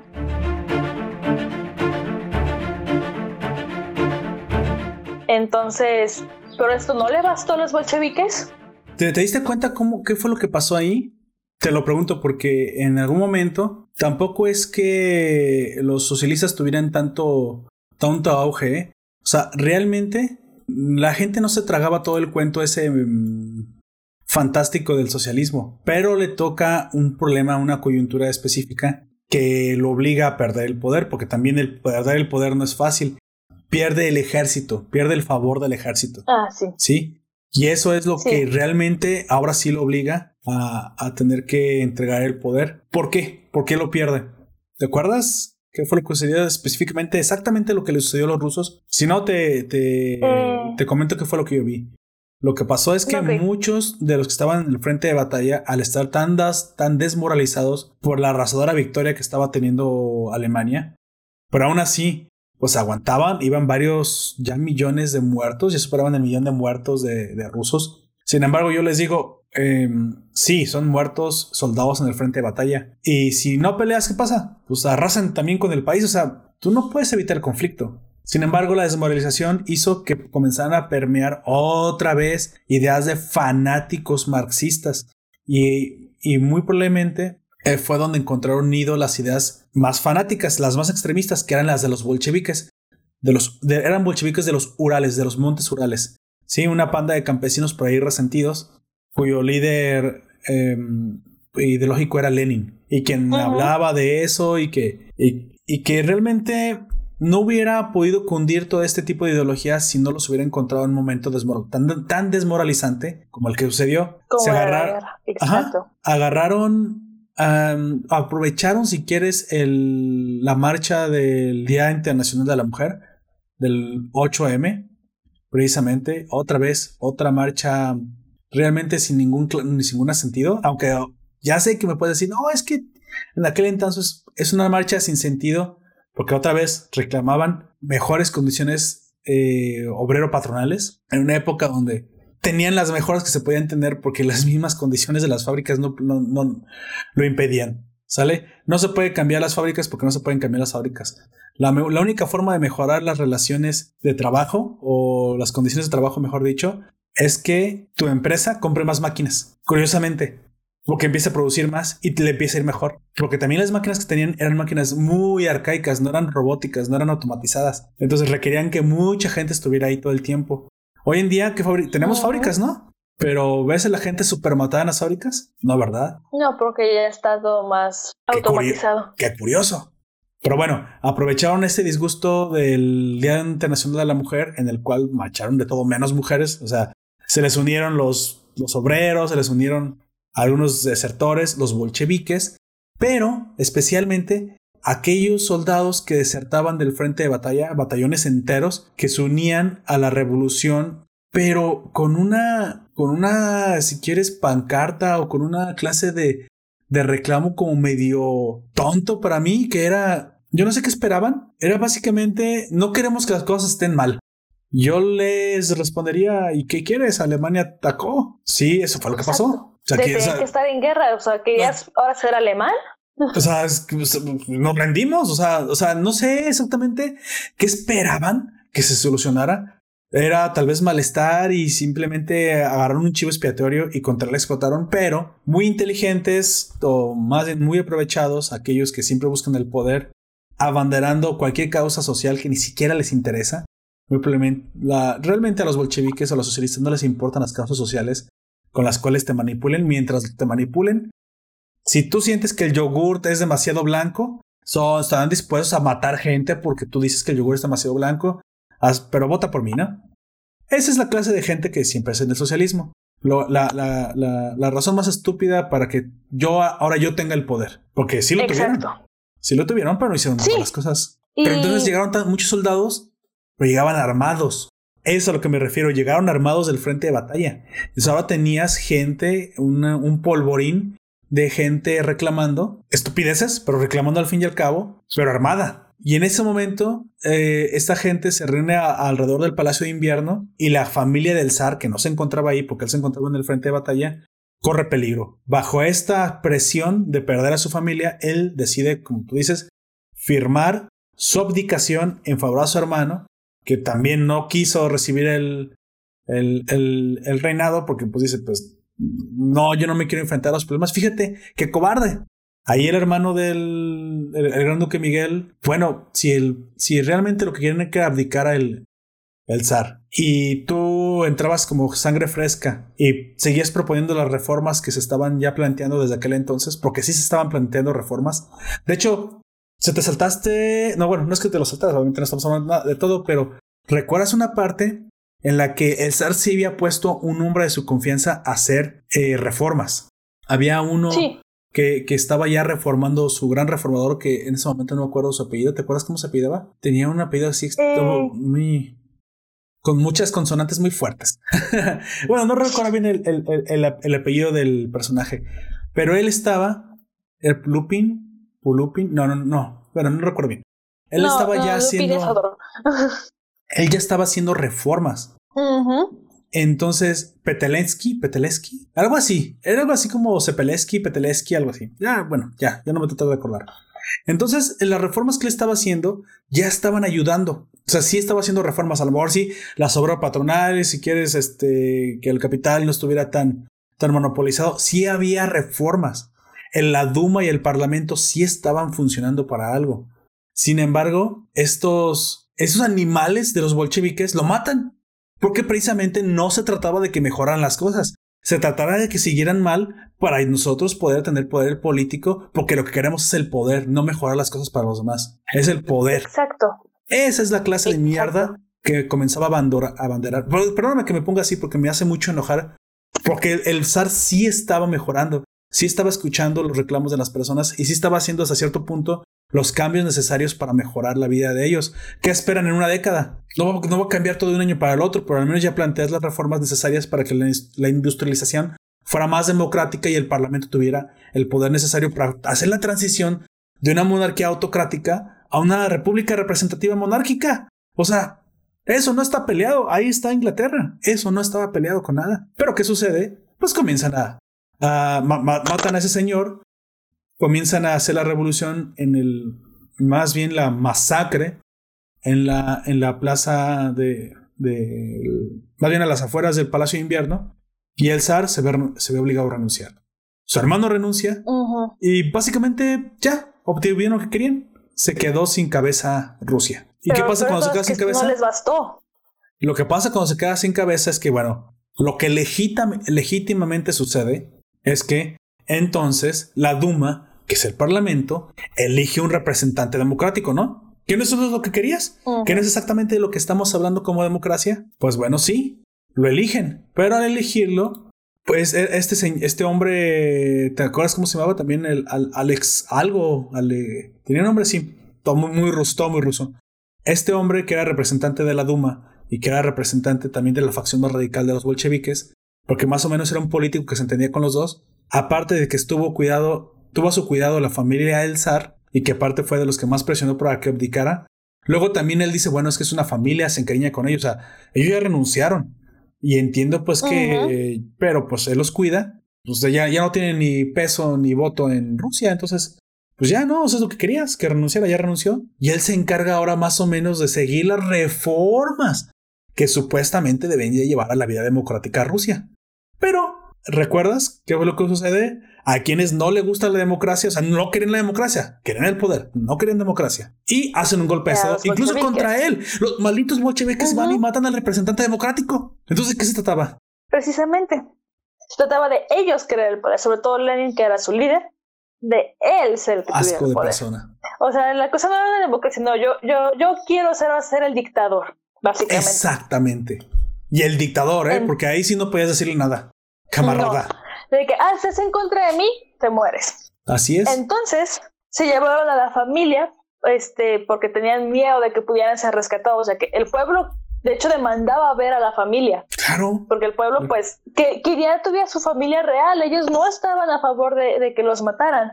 Entonces los mandaron al exilio Incluso sacaron el, el, cadáver de Rasputin y todavía le siguieron, lo siguieron profanando. ¿Está enferma? Exacto. Entonces, por eso se llevaron a la familia, primero al Palacio de Alejandro, después los llevaron a Tobolsk para finalmente trasladarlos a Urales. Urales, así Donde en el 17 de julio de 1918.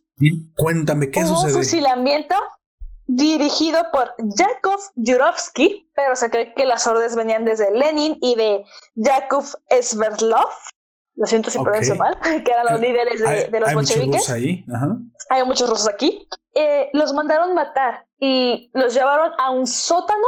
Ah, ok, pero ¿puedes contar un poquito del contexto histórico por qué los mataron? Después de que los bolcheviques toman el poder, se dan cuenta de que el gobernar no está fácil y se empieza a voltear la gente contra ellos. Exacto.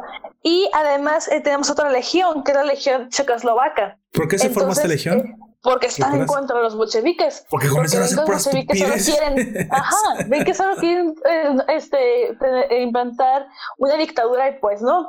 Entonces tenían miedo de que esta legión fuera a rescatar a la familia real que sí lo iba a hacer. ¿eh? un odio de los bolchevicos contra, contra la familia real. Entonces, eh, es como, este, si yo no lo puedo hacer bien, nadie más lo podrá hacer. O sea, era una actitud tan infantil, tan estúpida. Además, eh, hablamos de que había niños, o sea, los hijos de Zar no eran muy grandes, el Zar no tenía tanto tiempo en el poder. No, pues 10 años. Entonces, básicamente. Eh, entonces, entonces, hablamos Como dice, 20 años no llevaban el poder, pero. 20 años. La más grande. Pero sí. Era apenas una mayor de edad. Apenas era una mayor de edad. Y, exacto. Y, el niño pequeño no, no tenía.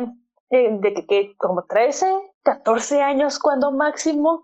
Entonces, hablamos de que el, el zar ya, ya ya había perdido la esperanza, ya creía que sí lo iban a matar a él e incluso a su esposa, la Sarina, pero él creía firmemente que no iban a matar a sus hijos porque eran niños. Creía firmemente que, ok, me van a matar a mí y a mi esposa. O sea, aquí ¿quién se va a atrever a, hacer una masacre con niños? O sea, tendrías que ser un animal, o sea, tendrías que ser no una persona. Eh. ¿Crees que lo piensa porque él es aparte un católico y dice, pues yo no, básicamente creo que el Zares, yo no lo haría. No creo que lo vayan a hacer ellos. Exacto, exacto.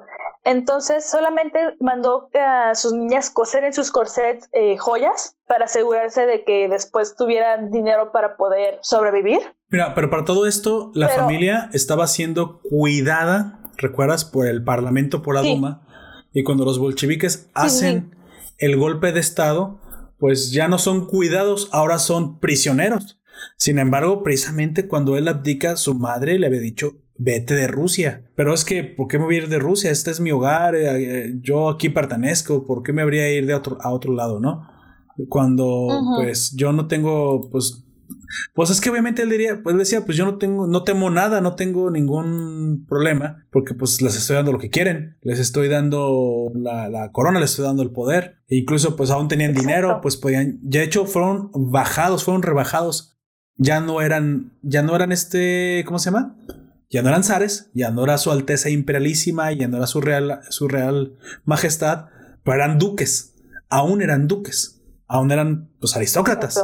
Entonces, bueno, está bien, aquí tienes el poder, ahí lo quieres. Yo no, yo no sé por qué me tengo que ir de mi país. O sea, sin embargo, cuando los bolcheviques hacen el, la toma hostil del poder, ahora arrestan a los Romanov y los tienen moviéndose, pero súper grosero, o súper groseros, lo ponen pues en la serie pero estoy seguro que fue súper cruel el trato con ellos, moviéndolos de lado a lado con el ejército rojo, como más como una moneda de cambio. Como tú dices, incluso Lenin no se atrevía a asesinar a la familia real porque pues sabía que el pueblo no quería eso. De hecho, obviamente él sabía que él había usurpado el poder. Los bolcheviques y los socialistas usurparon el poder. Y si mataban a la gente, iban a y si mataban a la familia imperial que era tan querida por la gente, porque si era tan aún así con todos los problemas que había sucedido, eran muy queridos por la gente, iban a este a prender la chispa en las personas.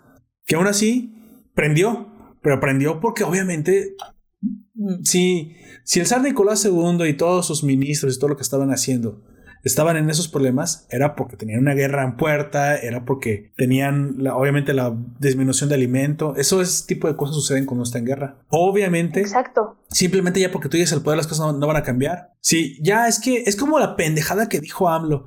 Es que cuando yo llegue al poder ya no va a haber corrupción y no va a haber problemas. Claro, ja, ¿quién se lo creyó? Sí, entonces lo fue lo mismo. Llegó, llegaron los bolcheviques, llegó Lenin el camarada Lenin. ¿Y qué pasa? Las cosas se agravan. Se agravan porque ahora son autoritarios, porque ahora son peores gobernantes que los que estaban y comienzan a tener miedo de que los ahora el ejército blanco, porque ellos en el ejército rojo, se forma de, como tú dices, varios desertores ahora que son fuerzas antibolcheviques que están a favor de la familia Romanov y de hecho de una facción checa por ahí que quería volver a rescatar a la familia, a instaurarla porque vio que la solución no era la pendejada de poner a los bolcheviques en el poder, y que aparte habían tomado el, poder de mala forma. Entonces comienza a temblar Lenin. Comienzan a temblar los socialistas porque dice, es que vamos a perder el poder. Claro, y si lo hubieran perdido. Sin embargo, en un arranque de, de, de, la crueldad más sádica que puede existir, de, de, lo más bajo que pueden hacer estas basuras humanas, llevan a la pobre familia romana a un cuarto familia. y los acribillan, masacran, asesinan, disparan.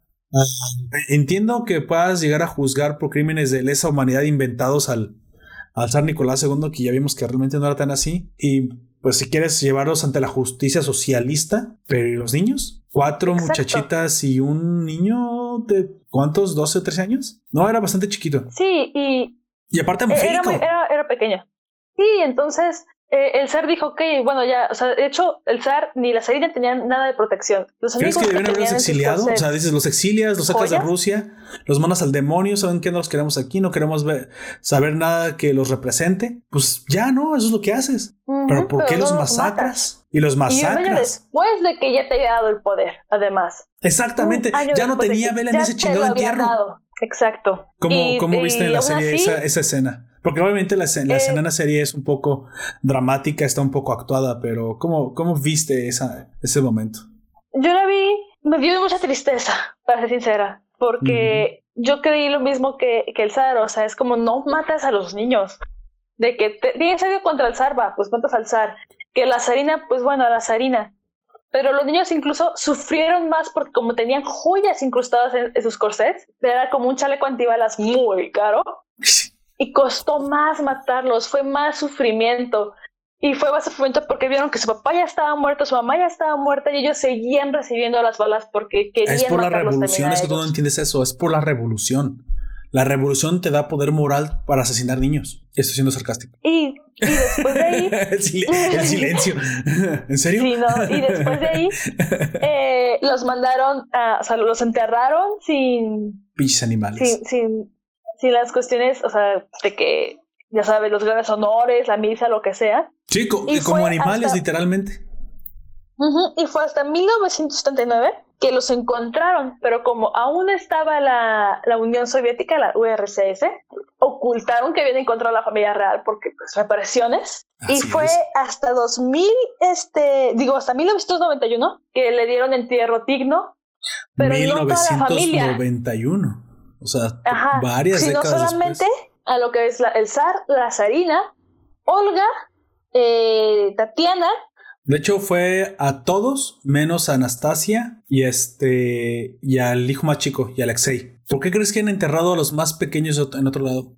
Porque realmente nada más este fueron a los a los a los más grandes, a la pareja imperial y a las tres hijas más grandes. Pero incluso es porque esos los habían encontrado al principio. A al Zarevich y a, la, y Anastasia, la hija más chica, los enterraron todavía más profundo porque estaban en otra zona del bosque y este y aparte estaban juntos. Fue a ellos. En la, en la serie se nos cuenta que los enterrados fueron los más grandes y a Anastasia y Alexei fueron enterrados en otro lado. Si quieres, todavía no sé si la vergüenza eh, era mayor. El, mito fue Anastasia y Alexei, en realidad fue María y Alexei. Ah, ok. Anastasia sí fue enterrada con su familia. Ah, ok. María y Alexei son los que fueron enterrados eh, aparte y que ellos fueron encontrados hasta el año 2007. ¿Por qué crees que eso haya sucedido? O sea, los enterraron en otro lado para, no sé, para como alejarlos, como para que si encontraban a este, no encontraban a estos para que no, o sea, querían dispersar tal vez al, a, a los cuerpos en el bosque y fueron muy flojos y nomás expresaron a dos? eh, probablemente, yo, yo, yo, creo que a lo mejor para que así se encontrabas, no, no, no por el número de cadáveres, supieras que sí era la familia real. Ah, porque en aquel ah, entonces no había una cierta cantidad y ah, exámenes de ADN, exactamente. De hecho, exactamente, no se pudo comprobar hasta que no hubieron los exámenes de ADN en 1991. Hasta entonces se comprobó precisamente que también la, mm, la supuesta mujer que todo el tiempo dijo ser este Anastasia. que era Ana Ana Sarando, no me acuerdo cómo se llama, pero sí, una supuesta mujer que decía que era ella era Anastasia, no no lo era. Al final incluso se comprobó cuando incluso ella murió, se comprobó contra sus huesos el ADN y pues no, ella nunca fue Anastasia. Después se comprobó que era una persona con problemas mentales que había logrado engañar al mundo y que se había convencido y hasta ella misma después de hacer una investigación muy ardua de que era Anastasia la heredera de los Romanov. Sin embargo, esos exámenes de ADN nos demostraron que la familia, exactamente, la familia imperial fue enterrada a las afueras de, de este, Catimburgo, en el bosque de Catimburgo, donde fueron asesinados por el miedo de los bolcheviques de perder el poder. Y sí, lamentablemente cuando llegaron los Listo Blanco y les quitó temporalmente el control de Catimburgo, no lograron encontrar los cadáveres porque esos malditos los venían a enterrar. Y otra cosa los hubiera cantado, ¿eh? Tal vez hubieran sacado eso a, la luz y hubieran demostrado lo, nefasto del, régimen bolchevique. incluso la gente no los hubiera apoyado, y esa URSS no se hubiera formado. Pero lamentablemente nunca lo podremos saber porque pues, no lograron no eh, encontrarlos. No los encontraron. Ya cuando los encontraron fue en 1979 y los siguieron manteniendo ocultos por miedo a la URSS. Y, los, bolcheviques estaban incluso cediendo territorio a los alemanes. O sea, la gente estaba enojada. Oye, ¿querías el poder para no pelear? Lo que estás haciendo es rendirte, básicamente. O sea, eso no es lo que, lo queríamos. Así que mucho cuidado, gente, con aquellos que apoyen, que de repente se presenten como campeón revolucionarios, porque es muy fácil hablar. Por hacer las cosas no es tan fácil. sí, me, dio una impresión tremenda ese. Así que pues con eso se desmonta el, pues ahora sí que la fantasía, el mito sobre la sobreviviente Anastasia, pues no, no fue. No fue, o sea, históricamente la gente ya debe saberlo. Aquellos que lo conocen, los que todavía no sepan que se encontró el cuerpo, pues sí se encontró el cuerpo de Anastasia. Boris Yeltsin en su momento fue el presidente ruso que, que presidió el entierro de la familia real. Sin embargo, los últimos dos cuerpos encontrados de forma póstuma en el 2005, ¿no? Si, si no me equivoco. 2007. Ah, 2007, que fueron la hermana mayor María y Alexei, el Zarevich. Ellos, esos todavía no han sido enterrados. Si todavía no los han, este... ¿Por qué crees que todavía no los hayan enterrado? No lo sé.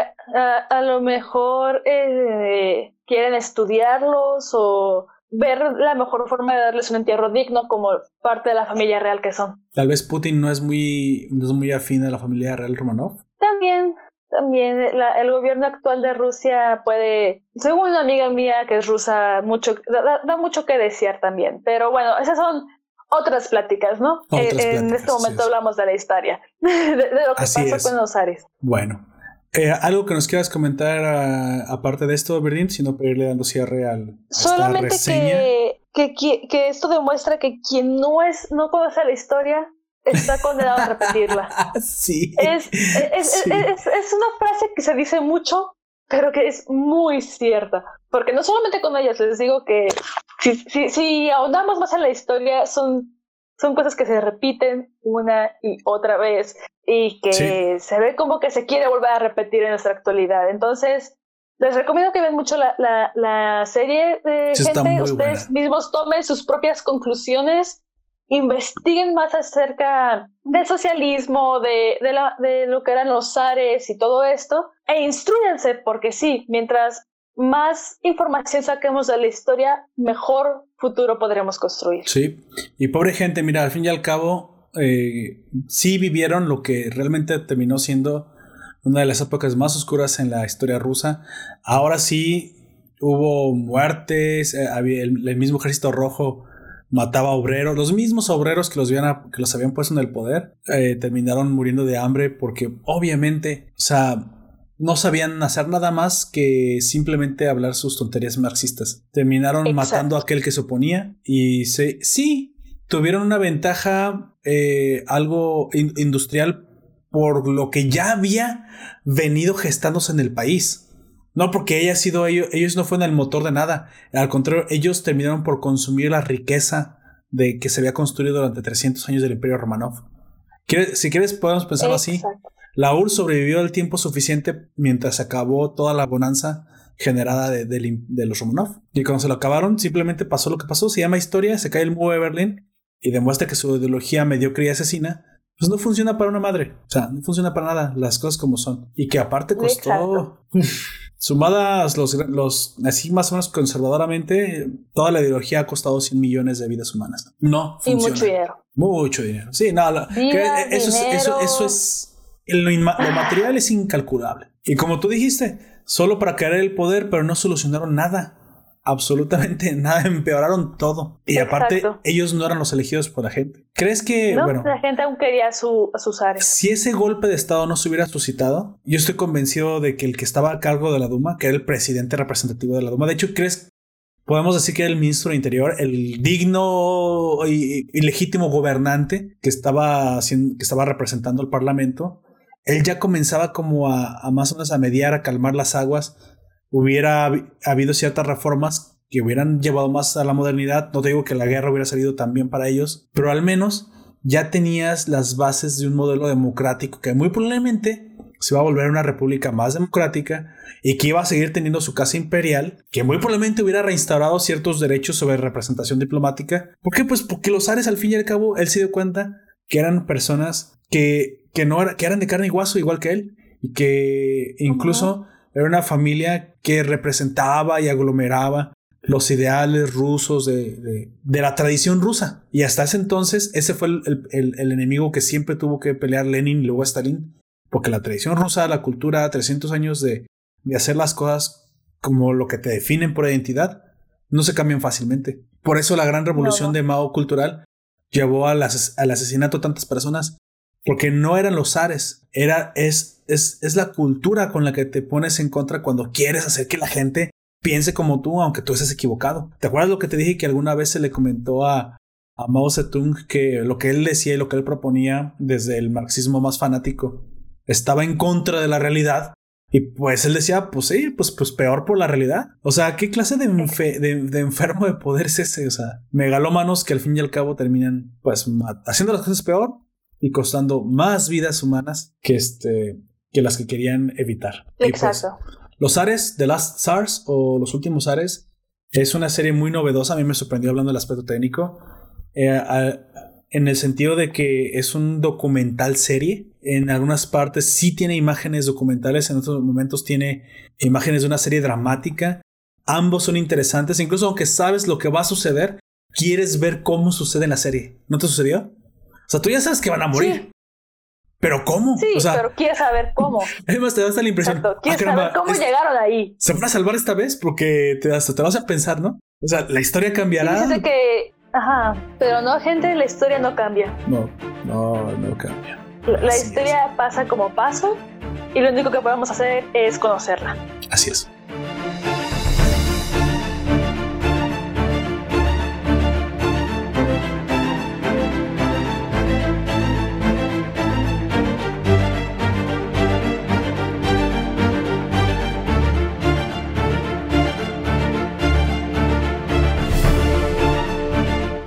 Así es, pues bueno, Berdín, siempre es un gusto que nos acompañes.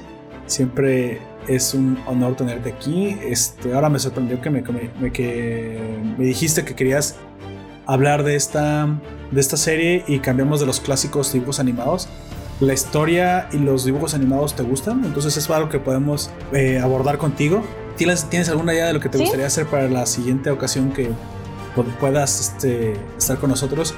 En esa en esta prueba que hicimos de, esta tecnología que ya nos está ayudando y que tuvimos que adoptar ah, pues a la fuerza gracias a que pues la sana distancia, la cuarentena, el quédate en tu casa, ahora está impulsando tecnologías de teleconferencia. Ahora, este, no solamente Zoom, Discord, ah, hemos visto el auge de muchas aplicaciones por ahí que están facilitando la colaboración en línea. Este, y que pues bueno, parece ser que es un formato que aunque no es tan personal como el hecho de estar ahí en, un estudio de grabación, es bastante similar y ayuda, y ayuda bastante también a, hacer un poquito más de producción sobre todo para las personas que están en el directo. Y me gustaría que este fuera ya un formato más recurrente. No importa que después volvamos a la normalidad, porque me gusta. Sí, me, me gusta y da muchas facilidades, sobre todo porque sabemos que tú no estás siempre en la ciudad, que eh, estarás en algunos eh, meses o temporadas más este, viajando a otras ciudades. Pero pues podemos siempre, en algún momento que tú tengas el tiempo de darte, tenerte como invitada este, en algún tema que quieras tratar. Y esto... Y yo encantada de estar aquí. Sí, y aparte tu calidad de sonido es bastante buena. Creo que los celulares hoy en día ya son bastante, bastante competentes. Sus micrófonos ya no son la porquería que eran hace 10 años, que se escuchaba como radio descompuesto, o sea, sabes, ya están siendo bastante buenos. Entonces sí, nos, la tecnología nos facilita el, el hecho de que nos podamos este, comunicar. Entonces, exacto. Sin más por el momento, despídete, por favor. Eh, un gusto, gente. Ya saben que siempre que quieran historias que no sean monos chinos, pueden contar conmigo. Ah, por cierto, eh, ¿qué, cosa te gustaría hacer? Dime. Ah, lo que se iba a decir. si les gustó esa ver de, los últimos Ares, en Netflix también hay una serie llamada El Imperio Romano, la cual ya me vi. Son, son tres temporadas hasta el momento, entonces. Si, les agrada la idea, les podría hablar ahora de los grandes romanos, la, el gran imperio romano que todos sabemos que existió. Eh, puedo hablarles también de ello. Les puedo hablar del imperio otomano que también está en Netflix. Oh, el imperio otomano también. Eh, hay una nueva caricatura que se estrenó en Netflix, no recuerdo bien el nombre, pero tengo planeado verla, entonces ah, aún no sé si tendré eh, una buena o mala impresión, no sé si incluso la soportaré, si la terminaré, pero si la termino, eh, igual y también les puedo hablar de, de esta caricatura, gente. Ok, me parece excelente. Ya tú me dices y podemos tenerte como invitada la próxima ocasión. Pues bueno, ya la escucharon. Si les gustó lo que, lo que dice, este, pueden dejándonos aquí en, la descripción, en los comentarios de la descripción de este, de este podcast. Ya sea que lo escuchen en, donde lo sea que lo escuchen, ¿sí? Ahí me lo, ahí me lo ponen y entonces ya, ya comentaremos con Verdi y nos pondremos, eh, podremos agendar otra, otra cita. Pues bueno, gente, yo también me despido de ustedes. Fui Poperto, de Nación Poperto. Te recordamos que nos puedes escuchar en Evox, iTunes, YouTube y Spotify. Hasta la próxima.